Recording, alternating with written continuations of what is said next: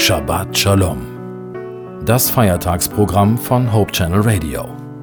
Freitagabend bis Samstagabend.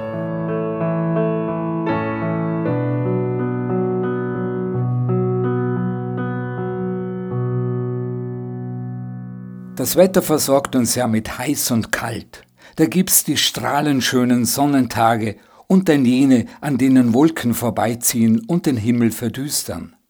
Ganz ähnlich sieht es auch meist mit unseren Beziehungen aus. Oder schaffen Sie es, immer strahlend glückliche Atmosphäre herzustellen, in der Ehe, in der Partnerschaft, in der Familie? Dann herzliche Gratulation. Aber nun mal ehrlich, wie oft kriselt es denn bei Ihnen, in den engeren Beziehungen, dem Familienleben?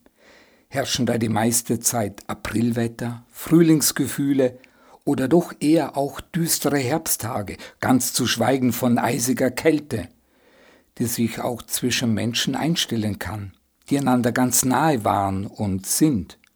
Kaum ein Lebensbereich ist den unterschiedlichen Witterungen unserer Seele so stark ausgesetzt wie unsere Beziehungen.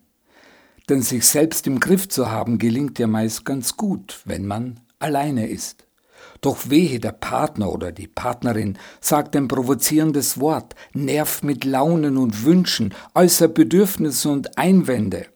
Dann ist es vorbei mit den schönen Worten und Rosensträußen. Dann wird gestritten und so mancher anderer Strauß ausgefochten. Selten sind wir so sehr gefordert wie in den intimsten Beziehungen, dem vertrauten Kreis, Dort zeigt sich dann, was wir an Lebenserfahrung tatsächlich schon erworben haben oder was bloß Schauspiel und Maskerade war. Dort erlebt uns der andere pur und unverfälscht. Jeder wünscht sich, bedingungslos angenommen zu sein, geliebt zu werden, so wie man wirklich ist.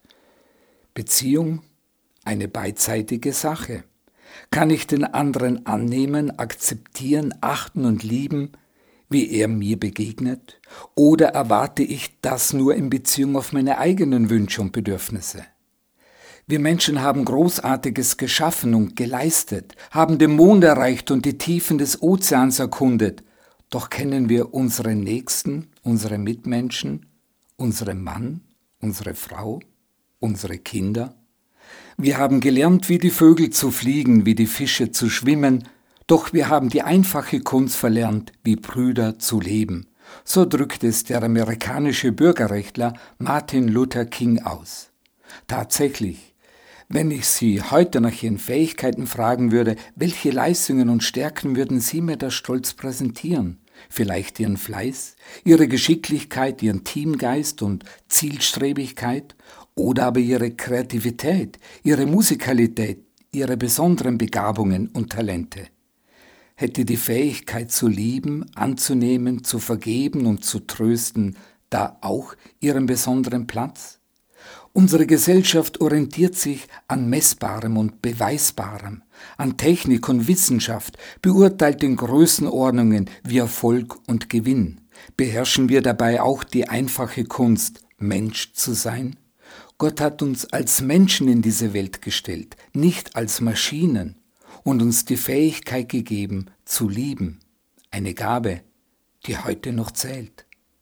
Die menschliche Gesellschaft gleicht einem Gewölbe, das zusammenstürzen müsste, wenn sich nicht die einzelnen Steine gegenseitig stützen würden.